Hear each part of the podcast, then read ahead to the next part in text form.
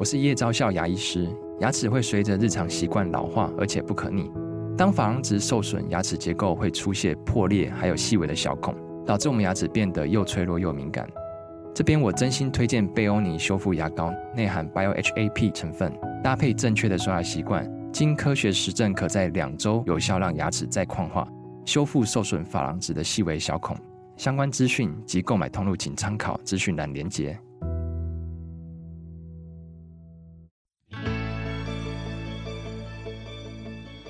来到肉脚的跑步人生。Hello，大家好，欢迎您来到肉脚的跑步人生，我是赵新平。今天呢，请到我们节目当中的这位跑者，超级斜杠。我念一下他那个粉砖上面写的：爱健身、跑马、追 PB 的，痴迷健康料理的，还考了 ACE 执照的，不务正业的服装设计师小杨来到我们的节目当中。小杨你好，新平学姐好，大家好，我是宋丁阳，小杨。小杨啊，这个真的是最近我们看到他啊。经过仙贝哥的二十八连拍，他跟他的先生张力居然那个脚步完全一致。其实不只是脚步哎，包括你们脸上的表情，还有你们那个摆臂的那个动作，完全一样，复制人，真的很像复制人呢。你们平常就这么有默契吗？呃，可能毕竟生活时间久了，还是有一定默契的。我们哎，今年到十三年了，结婚十三年，对。哦你们结婚那么久时间了，对，那再加上之前的交往，总共几年？我们交往其实一年左右哦，嗯，就是蛮蛮蛮直接的。哦，那说真的哈，我我刚在节目开始之前，我才跟小杨讲哦，不只是那天的二十八连拍，因为二十八连拍说真的非常惊人啦，每一张照片拍出来那个姿势、表情啊都一样之外。后来包括他们去参加那个测五千，以及好像最近这几次的练跑，不管是在河滨还是哪里，他们夫妻两个被拍下来的照片哦，那个脚步都是完全一致，应该那是没有练过的吧？对不对？应该你们起跑之前不会先哎，我先左脚右脚不会这样嘛？对不对？不会不会，对。所以那真的是默契，也令人非常非常的羡慕。因为在赛道上是有一些情侣档、夫妻档了，是有一些，嗯、但是能够这样子并肩跑的真的不多哎。你们两个的速度也相当吗？目前看起来目前差不多哦，好傲人哦。嗯、女生的速度能够跟男生差不多。但我觉得他应该现在想努力的超过我吧。所以小杨的 PB 是去年的台北马，对，去年台北马，嗯，三小时十六分，三一六三二，已经快要百捷了啊，还差很远了。哎呦，我觉得很多呢，嗯，是蛮多的。但是以你练的这个程度，我看你一月的跑量三百多 K 哦。对，这半年多以来，基本上平均都在三百左右。哦，好好。呃，上个月二月稍微少一点，对，大概，但是也有个两百四、两百五，对，有两百，至少两百，两百保底吧。啊，有 两百保底，这个哇！平常你们都是怎么训练？你跟你老公也都是一起训练的吗？呃，大部分时间我们会一起练，嗯嗯，然后我们因为我们有参加跑班，嗯嗯，然后我们又被分在同组，哦，所以我们两个的课表是一模一样的。因为程度相当嘛，因为程度差不多，我但但是对外都说他要让我一下了，他在陪我，嗯对，然后所以我们大部分的质量课，尤其是质量课表，无论是间歇还是 long run，我们都是一起练，嗯，然后 free run 的时候就看各自的时间，可以一起跑就一起跑，然后如果。比如他有事，晚上有应酬，那可能就各自跑各自这样，嗯嗯，对，或者是我自己偷偷跑，也有也有过。夫妻一起练跑的感觉是什么？嗯，他现在变成我们生活中一个占很大一块时间，因为本来其实训练就是一个很占时间的事情。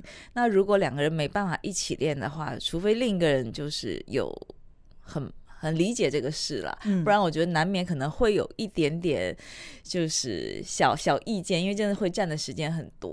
对，因为你跑一个 long run 下来，你可能一个每个周末都要花三四个小时，人就不见，然后回来可能还累个半死，然后也不想去参加家庭活动。嗯，对，所以可能我觉得难免，因为像我们现在还没有小孩嘛，所以难免可能如果没有一起训练的话，我觉得一定会有一点点小小的摩擦，比较容易产生。但是一起训练就变成非常的同步，就是大家一起早早出门，然后一起训练，训练很累，一起回家，然后衣服可以谁都不要洗，谁都不要责怪谁。对，就是整个生活会变得非常的同步。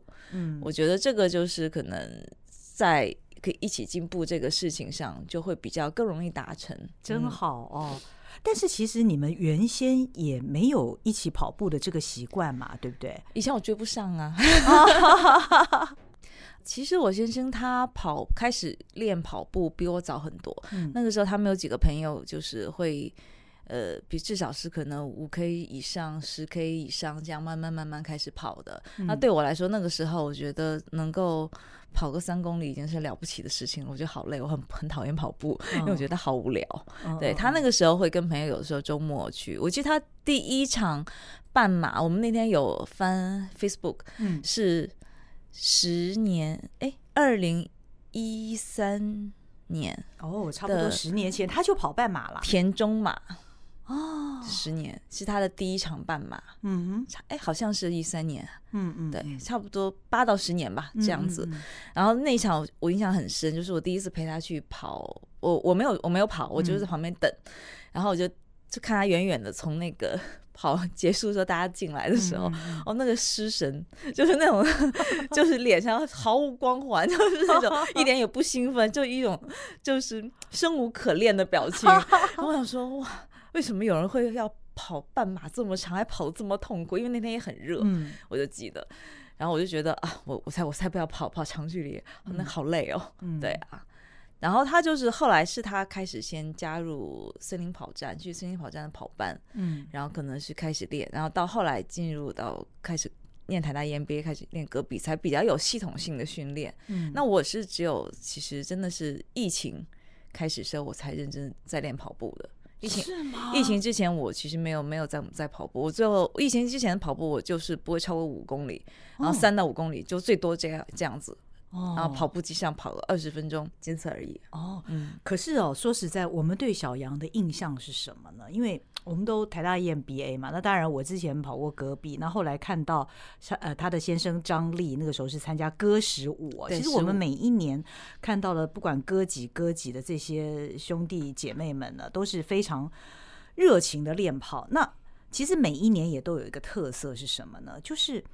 眷属啊，因为眷属不能参加戈壁的 A 队跟 B 队，哈，只能参加 C 队，是游玩性质的一天戈壁。嗯、但是很奇怪的是，几乎每一年的眷属这一组呢，都会出现那种技艺非常高超。的那种眷属，比方说像我们戈十一的时候，就有一位同学的太太，她是在跑步机上完成她的全马。就是当我们都不知道什么是全马的时候，她居然在跑步机上完成了四十二点一九五。那我深深记得，到了戈十五，张力也就是小杨的先生的这一届呢，我们就耳闻哦，有一个太太很厉害，这个小杨根本就是快的不得了，所以我对他的印象就是。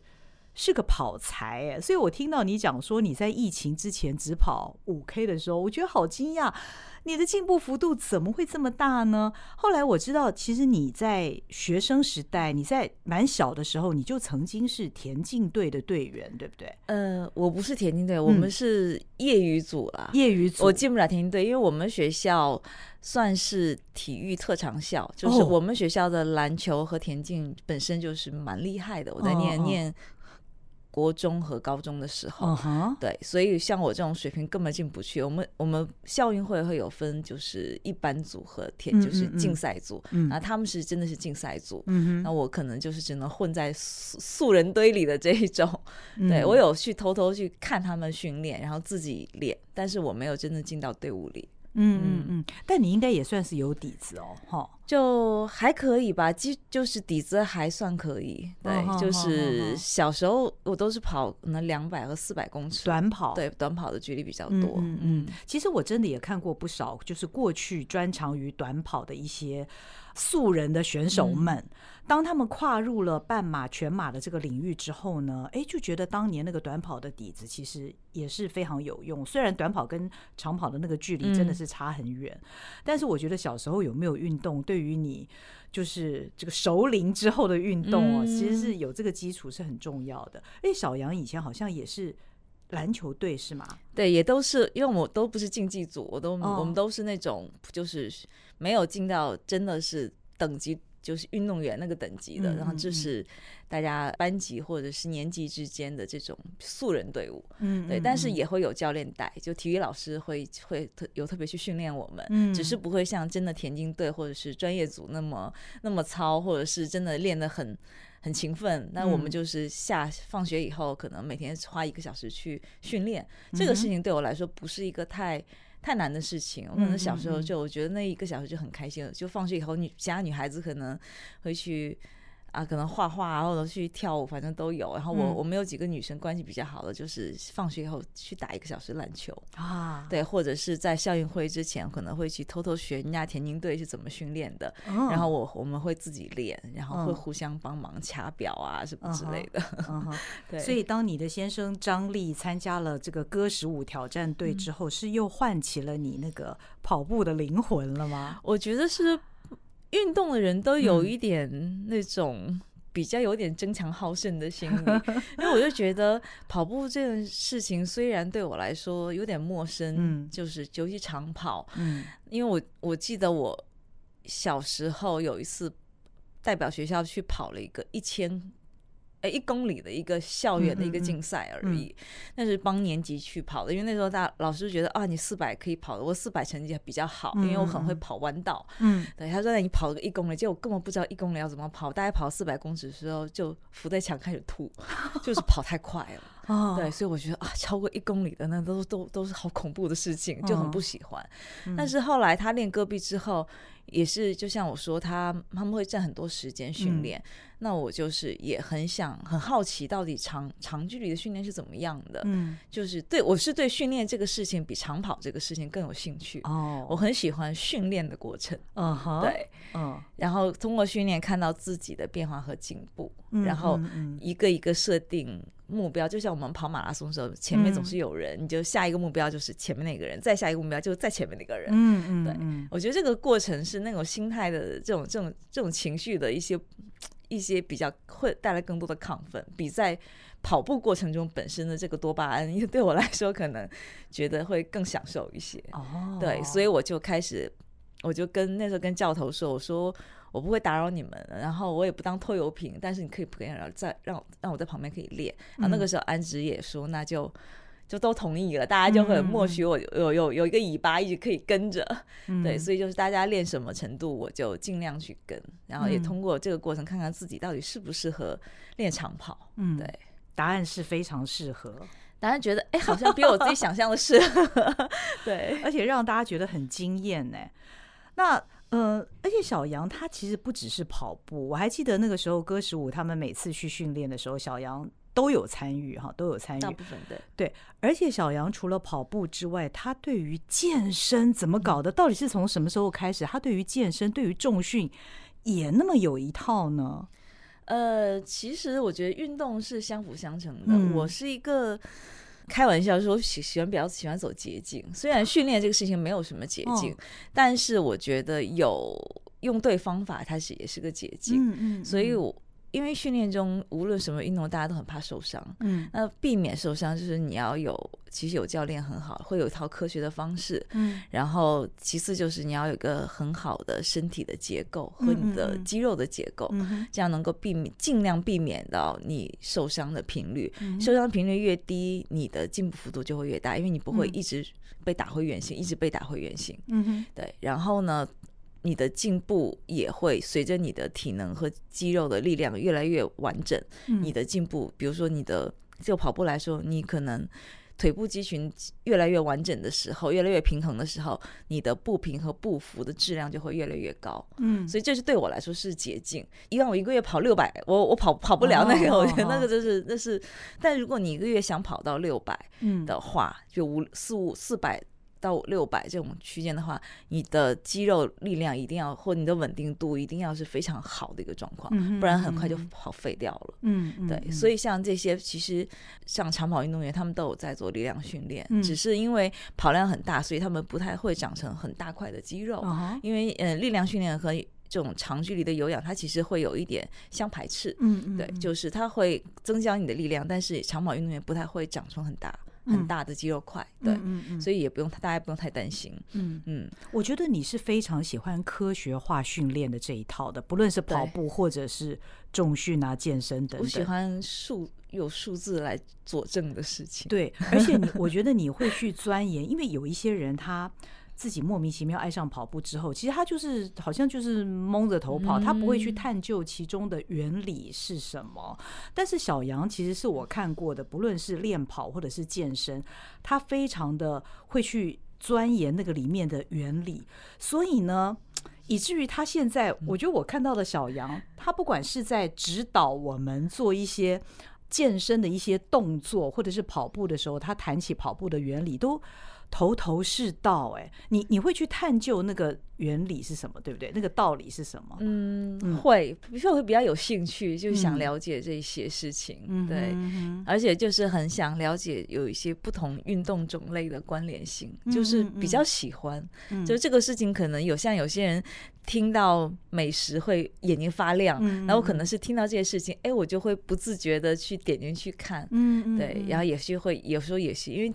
跟的教练也比较多嘛，有时候也是会跟教练去讨论一些这样这方面的问题，嗯嗯，对，然后也去得到一些比较专业的知识吧，嗯嗯嗯。我觉得，可是你是怎么开始的呢？如果你原先其实没有一个固定练跑的习惯，那当然后来因为先生这样，你也跟着训练，你是怎么样把自己打造成一个非常有系统的、非常科学化训练的这样子的一个素人跑者？嗯。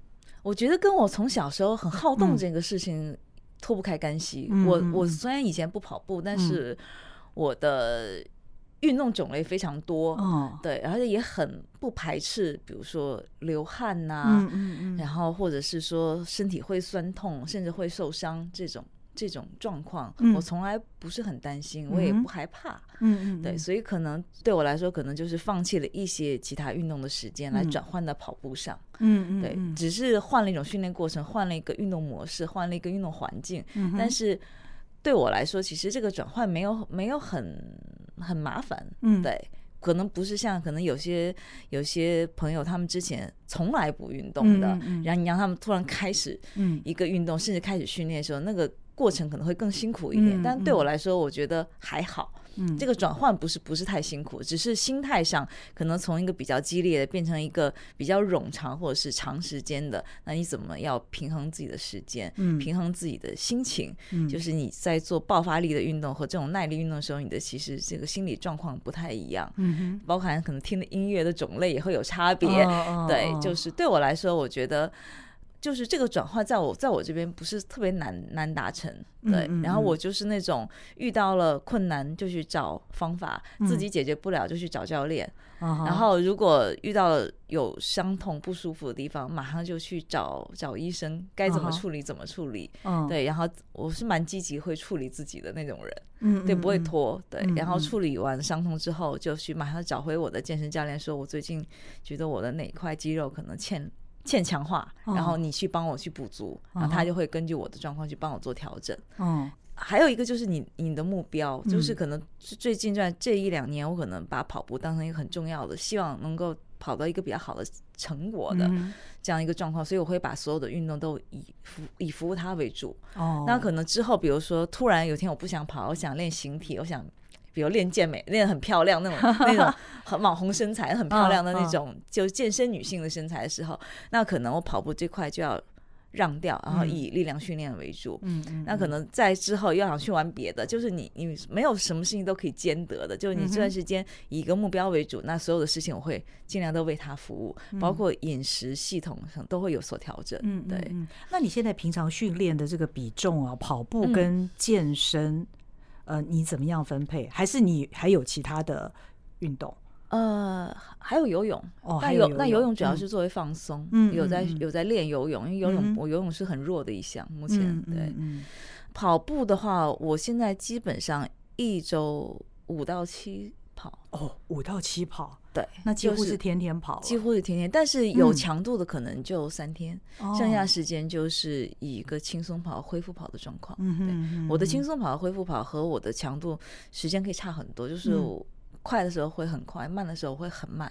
哦，OK，嗯，对。那健身呢？健身一周目前现在是一周两次至少，嗯，嗯。然后刚开始接触健身的时候，因为那个时候可能我的动作还没有很做的很好，然后身体稳定度也不够好，嗯、那个时候可能会一周到三次。嗯。但现在基本上我的力量模式建立的还不错了，嗯、所以两次就是就目前服务跑步来说，两次还够够用。嗯。哦。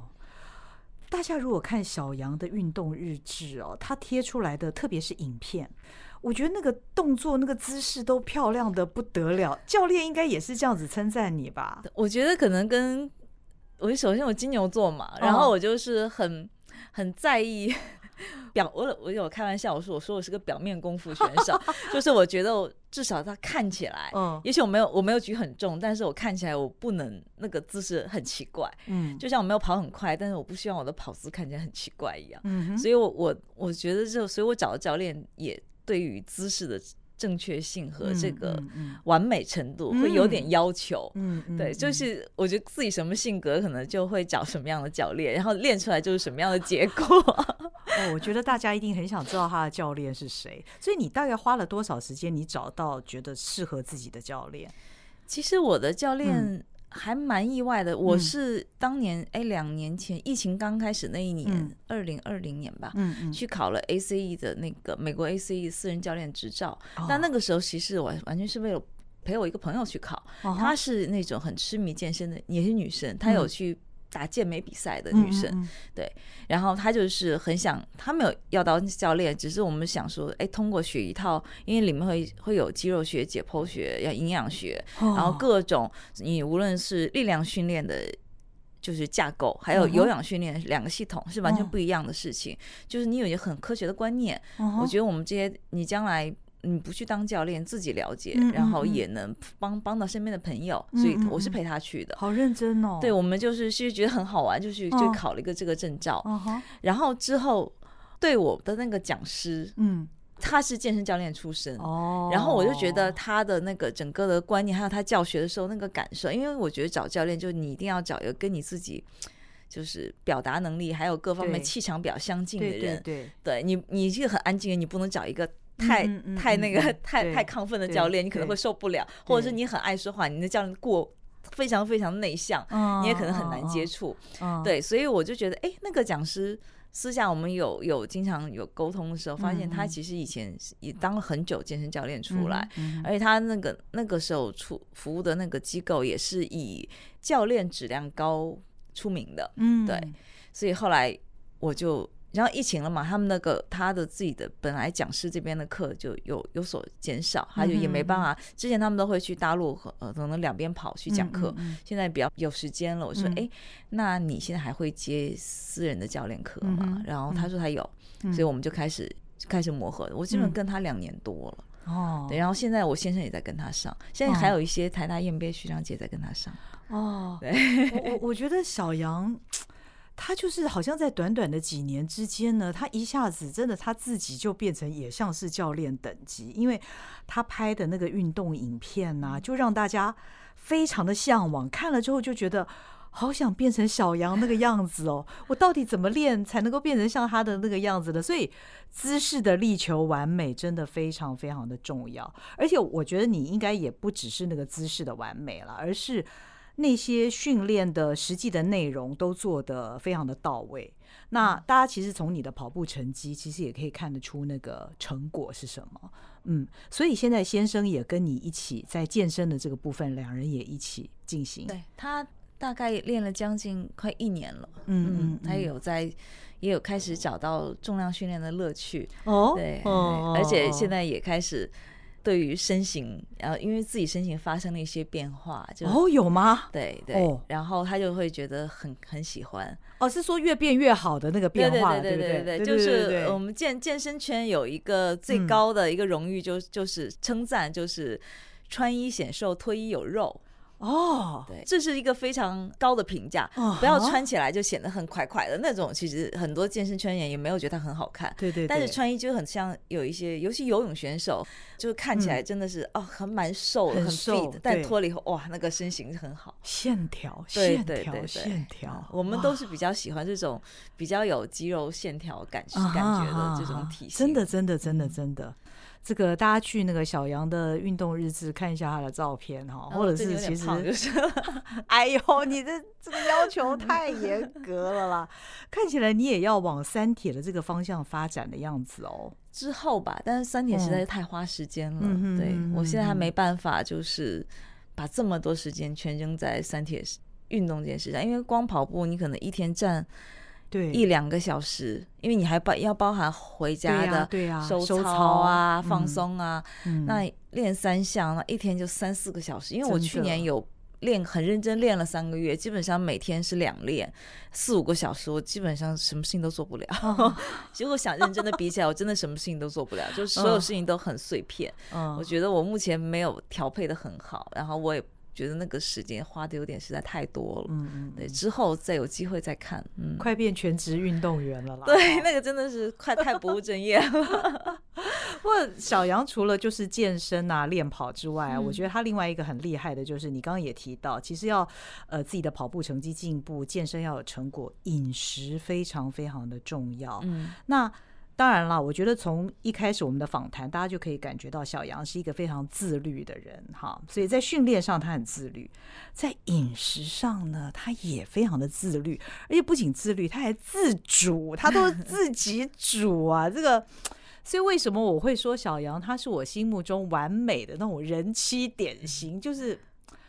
就是又又出得了厅堂啊，然后在厨房里面呢，也是就非常的游刃有余，来告诉大家你平常都是怎么预备你非常适合我们素人运动员饮食的这个部分。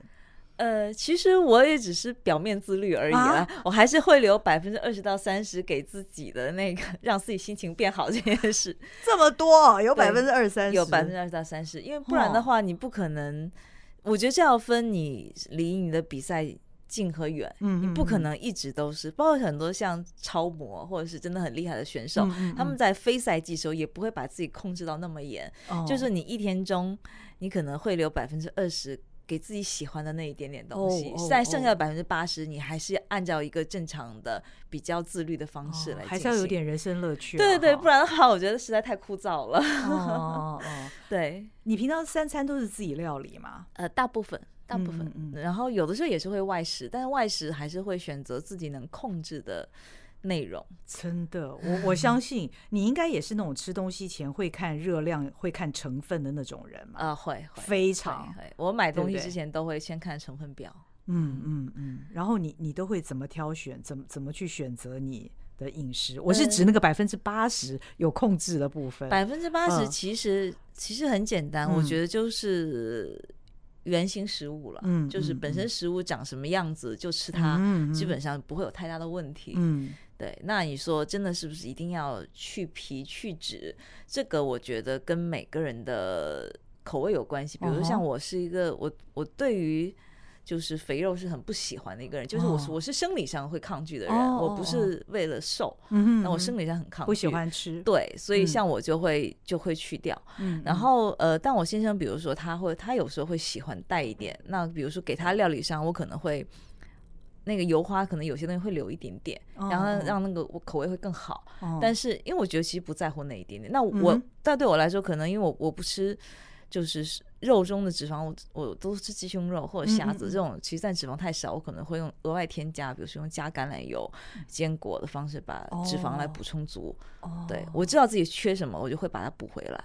但是比如先生这边他可能会吃鸡腿，那油脂含量丰富一点，那所以我在料理上就改改，就是外加的油会比较少。哦，对，就维持一个比较好的平衡。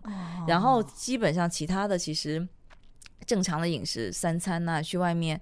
比如吃面，不要喝太多汤，因为汤里面的其实钠含量还有一些嘌呤物质比较高。你你会吃面哈？我会吃面，碳水化合物。我会吃面，我吃碳，我我一定会吃碳水化合物。哦，只是会根据最近训练的强度的内容，嗯、还有赛季是否临近，会选择化碳水化合物的量和种类。哦，对，但是我一定会吃碳水化合物，我绝对不会不吃。如果想做一个很好的耐力运动员，一定要吃碳水化合物。真的哈、哦，因为我们在跑马拉松，嗯、除非你一直维持一个非常非常非常心率只在一百二到一百三以下的这种。只消耗脂肪的这个供氧系统，但是你跑一个马拉松，基本上不会，你心率一直 keep 在一百二，嗯，很少，对，对，对，然后只要你进到一百三、一百四以上的话，基本上都开始消耗你的肝糖系统，肝糖系统是全部是靠碳水化合物来供能的。哦、如果你跑得更快的话，像拼。PB 的话，其实脂肪供能比只有一点点啊，大部分都是靠肝糖，所以为什么叫肝糖超补？哦，对，所以其实碳水化合物在你整个的人体的训练结构中，包括日常生活中，它其实是一个非常重要的部分。只是一是碳碳水化合物的，我们叫干净的碳水，还是它是垃圾碳水？有分两种，对，对，然后还有还有量，干净碳水其实就是就像很简单，就是食物的原型嘛，比如它就是白面，它就是白米。然后它就是马铃薯、地瓜，然后包括像呃红萝卜这种根茎类的，它就是它本身就长这个样子，所以它就是很好的碳水。像面包的话，其实可以选择，比如说比较无油无糖一点的，就是吃起来欧包类的，口感比较不好的啦。对，但面包相对来说可能比例会少一点，嗯，因为它毕竟添加的东西会偏偏多。然后馒头也可以啊，白馒头、黑糖馒头这种。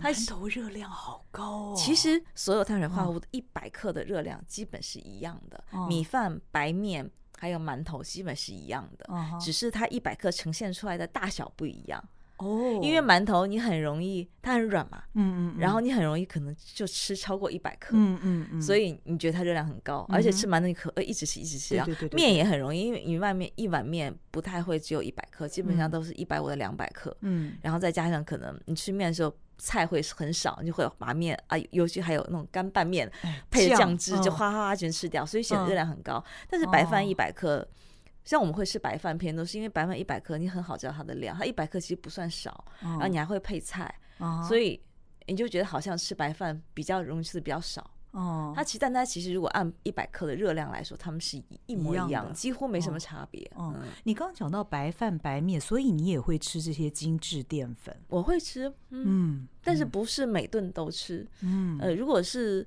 日常的话，我可能白米会加糙米一比一。嗯哼，对，这它只是为了增加膳食纤维而已，但并不是说，其实有时候五谷的热量比白米、比精致淀粉还要高。嗯，对，所以。所以其实没有那么绝对，因为而且我们吃白饭的时候，你也还是会配一些肉啊、菜啊，对对，它其实升糖指数并不会那么高，只是粥要少喝而已。粥的是糊糊化，我们叫糖化碳水，哦、因为尤其熬得越来越稀、越来越稀，就是很粘稠的那种，哦、像港式的那些粥，哦、它其实就相对来说升糖指数会过高。哦，这样？对对对，我还以为。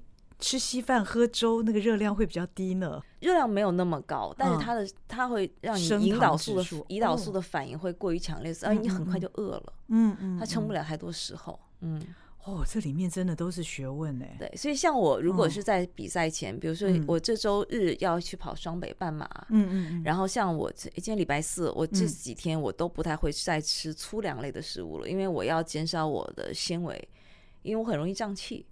所以我在一般在这几天就会少吃太多粗粮类的东西，比如地瓜我就不会吃了，因为地瓜纤维高纤高纤，我可能改吃白饭白面，嗯，然后或者是馒头有时候也可以，嗯，对，这些我都尤其馒头白馒头我们家会冻很多，就是需要的时候或者是 long run 前面我就可能吃半颗，然后 long run 之后再吃半颗，嗯，它比较容易消化，嗯。嗯，那这个时候的蔬菜也要减减少，对不对？一般会在礼拜天比赛，我礼拜六蔬菜就会吃很少，嗯，然后会用蒸的，因为蒸的蔬菜它的纤维更软一点。哦、像我今天开始就不会再吃生冷类的，对对对，沙拉类的了，因为不太好消化。哦，嗯、就会是，然后比如这两天还可以吃花野菜，可能明天可改吃高丽菜，就是纤维越来越少一点。对，嗯嗯，就是不要吃那么多，因为就是为了。防止那个跑步过程中可能会肚子胀气啊，有时候会打嗝啊，就是会不舒服。嗯，哎，我发现要做这些选择之前，得对这些食物哦得要有非常正确的了解，就是说他们的到底谁是含的这个纤维比例很高，等等等等等。所以这些也都是你日积月累得来的一些知识，对不对？呃，我觉得一般人很很难。你说花椰菜跟这个你刚刚讲空心菜，呃呃，包心菜，到底哪个纤维比较高？我觉得一般人实在是傻傻分不清，哎。呃，我觉得是可能跟我之前做了一个，嗯、包括我现在可能还在做一个，在别人眼里是一个蛮蛮变态的事情，嗯、就是我我有一直在记录自己的饮食。哦，每天每天每顿，你你应该不止你记记吃什么东西吧，还包括热量，因为它有 APP 啊。哦，我用 APP 记，大概记了三四年了，然后就已经习惯了。然后所以我大概可能会知道，我所以我就比较知道每每一种菜它的，因为你你搜搜索进来，它就会有比较详细的内容，包括它的纤维素，包括甚至有一些高 VC 的、高维生素 A 的，或者是高钾的，它其实都会有。然后你时间长了，你就大概知道了。哦哦哦，对。然后有的时候我主要是看他会会觉得，我是怕，比如说怕吃不够。嗯、我觉得我今天可能哦训练，日常一一个人可能你不动都要一千两一一千三百卡，嗯，然后再加上我今天有训练，我至少可能要今天要至少吃够一千五百卡，我才不会让自己身体虚弱。嗯、有时候就很怕自己吃不够，嗯嗯，然后会再加。然后或者是就看比例啊，今天蛋白质不够，晚上睡觉前可能会喝一点蛋白粉，碳水不够，可能我就会再多吃一点什么。哇，我就会保持一个比例。对，但长久以来，你已经有一套属于自己的数据了，哈。对对，然后我就是这样记录，有一个好处就是我很知道我很适合什么食物，不适合什么食物，就是我吃什么食物很舒服，然后吃什么食物会。会导致我消化不良，可能一两天才能缓过来。嗯嗯。但是，所以以后，比如说在很重要的事情之前，我就会避免去吃那些东西。哦。嗯。你你先生也是这样吗？他没有，他没有。哦。对，但是因为他的餐基本上就是他，因为跟我我们一常常一起吃饭，所以他其实跟饮食跟我改了很多。嗯嗯。对，至少他一天有两餐是。就早餐都是我给他准备，嗯，嗯，然后午餐的话，他现在基本上就是有固定几种选择，那也是、嗯、他也是就是有跟我讨论过，他觉得这几个一是他喜欢吃，嗯、喜欢吃很重要，对对对，对，不要吃太痛苦，不然的话很难坚持下去。嗯、然后二是他觉得这个餐的营养结构对他来说是他身体舒服的，嗯，那他可能就会一直得有四五六种组合吧，一直 repeat repeat，对。但我们两个一起出去吃的时候，也会有时候会有小确幸啦。比如说，我们会在呃那个百货公司一层，哎，地下一层不是有一层甜点街吗？我们就会转一圈，然后留下，然后想说今天你最想吃哪个，和我最想吃哪个，我们一人只选一个。哦，就是给给自己一个小确幸，也是会有啦，但是不是每不是不能太经常，一个礼拜会有一次这样。哇。真是好健康、好模范的夫妻哦，嗯嗯嗯，令人羡慕，令人羡慕。那除了好，你你刚刚已经讲，你这个有这个 ACE 的执照，就是私人教练。对，美国一个私人教练协会，它算是一个认证体系吧。嗯，你你总共有多少执照啊？很多吧，不止这个呢。嗯、呃，其实还好吧，就是有后来有去考一些专项的，比如说杠铃的初级，然后壶铃的初级，哦，就是一些器械功能性器械上的一些初级的一些一些那个指导执照，这样。也就是说，你不只是练，你你都还会去考这些执照，就希望自己能够去指导别人吗？还是说这是一个对自己的一个能力的一个证明呢？呃，我是希望就是像这种执照上，它除了术科之外，它有很多学科，嗯、有很多理论。那理论读书 对，但是我就借这机会读书，不然我自己看，我可能看不下去。然后我就会去去了解一下，哎，哦，原来这个动作它背后的意义，它可能是从什么什么动作，为什么会引发而来？嗯、那它之后还可以到什么样的程度？它的意义在哪里？嗯嗯嗯然后我了解之后，我有时候会反过来会跟我的教练我们来讨论，我就说，哎，我最近在学一个什么？然后因为我的知识体系越完整，他教我他也越轻松，就我们可以聊很多，OK，就是不是教练跟学员之间的话题，对。然后他也觉得，哎，他就喜欢也教我一些更就是精进的，就可能不是在一般重量训练中会用到的东西，可能更多技巧，嗯嗯，对。然后就是觉得，哎，好像也是那种可以。让我他讲的你都听得懂，对对对对，他就愿意多告诉你一些。对对对对，我们可以去一起讨论的，哦、或者甚至是我会问一些，比如说我身边朋友最近有些什么状况，哦、我说那以我现在以我现在的水平，我可以帮他到什么程度？嗯嗯嗯，那我的教练会给我一些建议。嗯嗯，我都不知道一般运动员会不会这样子哎，就是说。拥有那么多的知识，然后那么自律，哇！我觉得你，我觉得已经是一个运动员。专项运动员会有他们，哦、但是他们就是更专项嘛，嗯、所以他的教练是固定，都是围绕着他的。对，嗯、就他他，但他在他的单项的这个运动的结构上，一定是很完整的，嗯、所以他才可以一直进步。嗯嗯，嗯，那你在你的这个运动的部分，已经这么样的。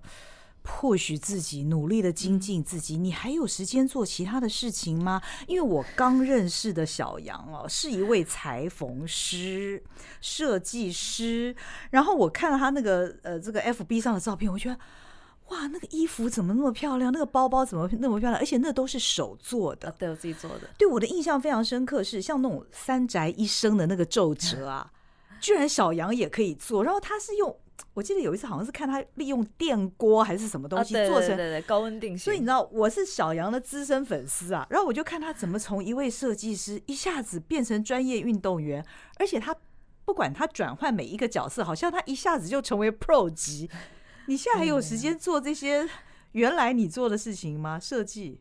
有有还是有，嗯、就是但是就是也是时间就不务正业嘛，时间比较少一点。嗯、然后有以前比较就是忠实的一些蛮挺我的一些客人，他们还是有在有在订。只是我就没有像以前那么有心理一次呃一年出一一到两个 collection 这样，然后可以再去办秀，那个其实花的时间就比经历比较需要一个很完整的创作时间，从你的构思到你的选材到你最后整个所有的 sample 的呈现，对。但是我就是这两年就是因为训练时间被打的有点乱，然后再加上脑子有时候切不过来，所以所以就变成先个案比较多，就是比如说哎有客人他说他最近可能有什么。需求，但就他本人的需求，然后我去帮他做设计和发挥，只是就是没有所谓做在做一个系列这样。但是近目前最近有在，因为真的开始减量训练了嘛，然后有在想说今年想再去做一个系列出来，对，是做一个不太一样的。你你所谓的系列的意思是说？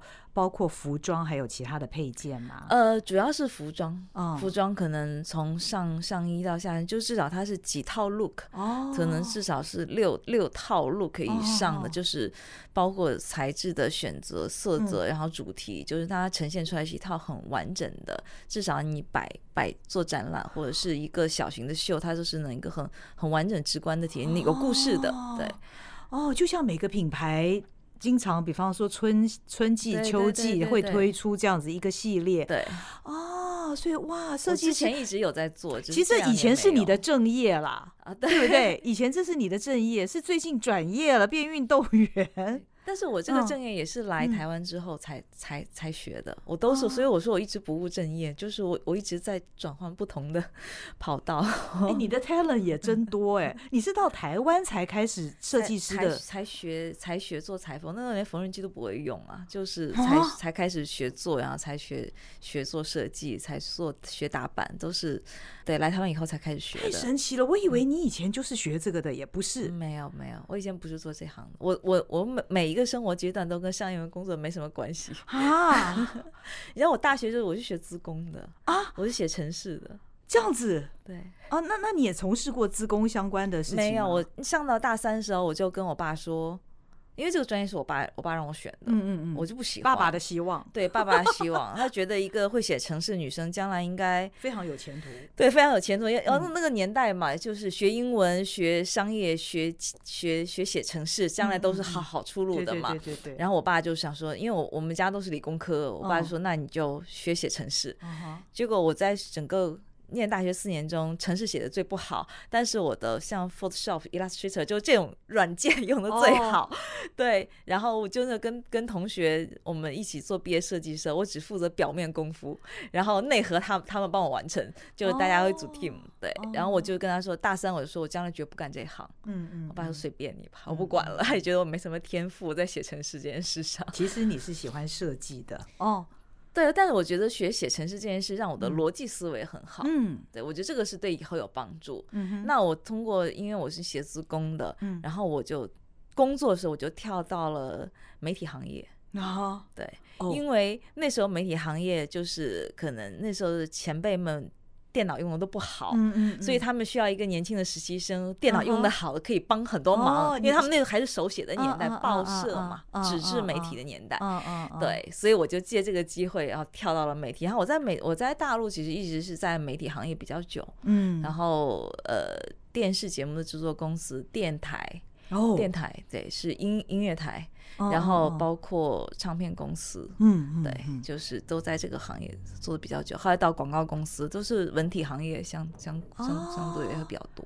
哇，传播媒体，那我们也算半个同行。但是我都是做幕后的，对，或者是配合活动做宣传、做行销，然后做做演演出、演唱会啊这种，这种比较多。嗯，那时候是在北京嘛？对，在北京。后来嫁给张力，来到台湾之后，开始了你的这个。不知道第几人生了 哈，对，那时候就重新，因为想 marketing 这个东西，其实你换个环境，差差实在太多了。是，我想说，那哎，好像突然可以学一个自己喜欢的，就是因为我其实念念设计是大学就想念，但那个时候家里不让，嗯对，然后就是我当初的第一第一志愿是我爸爸逼着我写的之外，后面其实其实写的都是跟设计相关的，因为。但是我爸说你一定会考上第一个，然后我考上以后我就说可以不念，对，然后后来想说，那我是不是可以从去念个自己喜欢的，比较没什么压力？现在。他说那去就去念念服装好了，对呀，本来一直也喜欢嘛，本来其实一直都还蛮喜欢，就是对于衣服这件事。对于材质这件事情，我从小就很喜欢。嗯，我从小就喜欢买一堆东西不用，嗯，摆在家里看，就是对，就是从小的一些那个怪癖。果然从事 自己喜欢的事情哦，真的是比较容易有成就。你看，不论小杨他在呃设计服装方面，或者是后来的运动健身，乃至于饮食，这都是。自己喜欢的事情，对自己喜欢的，对，所以呢，你就会付出更多的心力。那看到了成果之后，你又想要更进一步，对对对对，对，所以哇。哎，那你这样子，你今年的目标会不会太多了呢？又要有一个 collection，、嗯、对不对？哇，拭目以待！我好想看到小杨新的设计哦，因为那时候看到他手做的东西，不管是服装或者是皮包啊等等，包包不一定是皮的，不一定是皮的材质，嗯、但是我觉得那个细节都非常非常的繁复，那个做工让人非常惊艳，所以。要是今年能有一个 collection，可是小杨你也要，我相信你也是要拼 PB 的嘛，对不对？还有健身 各方面，你今年今年目标大概是什么？PB 可能就暂时先会放一放哦，对对，因为今年就是想，我们还是想想生小孩啦。哦，对，有有这个人生大计，所以啊，就是保持一个运动的这个放在第一位了，对，保持个运动的节奏，健身体健康就好。但是可能，毕竟其实是。因为我年年纪也不算太小了，嗯，对，也四十多了，嗯、所以其实现在备孕就是身体上受到的这个体能的起伏，其实受到影响嘛。因为多少还会用一些激素类的药物，其实会让体能起落非非常明显。嗯，所以可能这一次双北跑完之后就。就放掉了，就是可能就保持一个健康的状况，然后该跑步跑步，但是不会去那么练那么大了。嗯，对，对，对。双北你是全马吗？没有没有半马。哦、嗯、哦，那还好，那还好。我就。嗯今年就不太敢报什么全马，因为全马的训练那个强度，可能我觉得我怕我 cover 不了。对，而且你一练到那个程度，你好不容易把自己体能拉到那个状态，然后突然可能因为一些疗程上的关系，要又掉下来，再拉回去，其实那个非常的辛苦，然后自己的心态也会。也会有点影响，所以我想说，那就不要预设这些目标了，去做一些其他的事情。对，嗯，非常好。今天非常谢谢小杨来这边跟我们分享他的人生，而且这么丰富哦。哇，我们真的非常祝福他。今年当然第一个做人大计，对不对？这是我觉得这是人生当中最重要的一件事情啦。那另外他有这么多的兴趣啊，他的设计。啊，在运动健身上，这也少不了。所以，哎，我觉得每一个跑者的人生故事都是那么的精彩，而且我觉得都充满了阳光。哎，好好灿烂、好闪亮的感觉，好健康的感觉。每个运动人都蛮正能量的吧？真的，对，这就是为什么我很喜欢呃利用这个节目跟每个跑者来聊他的人生故事一个原因。那今天也非常谢谢小杨，真的太丰富了，让我们好羡慕哦，完美人妻典型，在各方面都做的那么好。谢谢小杨，谢谢谢谢谢谢。那如果大家对于呃小杨他的不管是他是用哪个 APP 啦，或者是他怎么练健身啦，有任何问题，其实你也可以留言给我们，那我们也会转达给小杨哦。下次如果你在河滨或者在任何地方看到一对颜值高的夫妻，然后动作完全一致，那就是小杨跟他的先生张力，没错啊。谢谢小杨。谢谢。谢谢您的收听那我们下回见喽拜拜。拜拜。